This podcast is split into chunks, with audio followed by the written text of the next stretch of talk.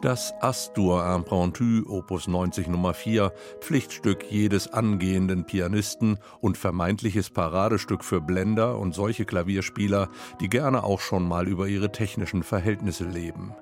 Bei Endres erfahren Sie, wie man bei aller virtuosen Technik jegliche virtuose Attitüde vermeidet.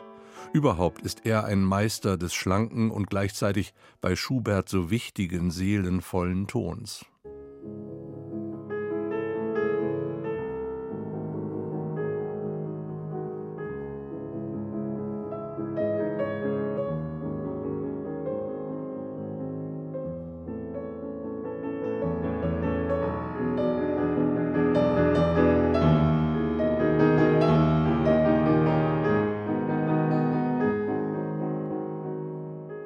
Akkordisch geprägten Trio dieses Astur Impromptus wird deutlich, dass Michael Endres nicht nur ein erfahrener Liedbegleiter ist, sondern vor allem einer, der auf dem Klavier tatsächlich singen kann.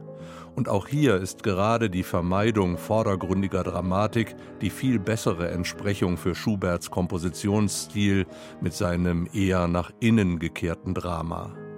Wie viele andere Werke Schuberts erblickten auch nur ganze zwei der hier eingespielten acht Impromptus zu Lebzeiten des Komponisten das Licht der Öffentlichkeit.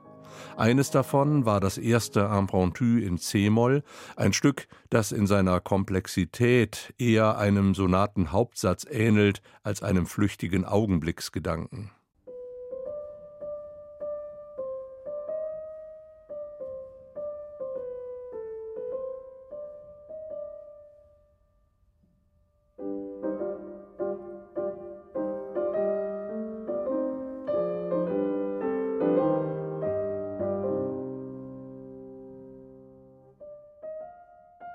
Auch wenn Endres bei dieser Aufnahme im Studio des Westdeutschen Rundfunks Köln an einem modernen Flügel spielt, sein stets schlanker Ton und der sehr behutsame Pedalgebrauch verleihen seinem Klavierklang eine fast historische Note und wecken, vermutlich gewollt, Assoziationen in Richtung jenes Typs von Forte Piano, wie es zur Schubert-Zeit gebräuchlich war.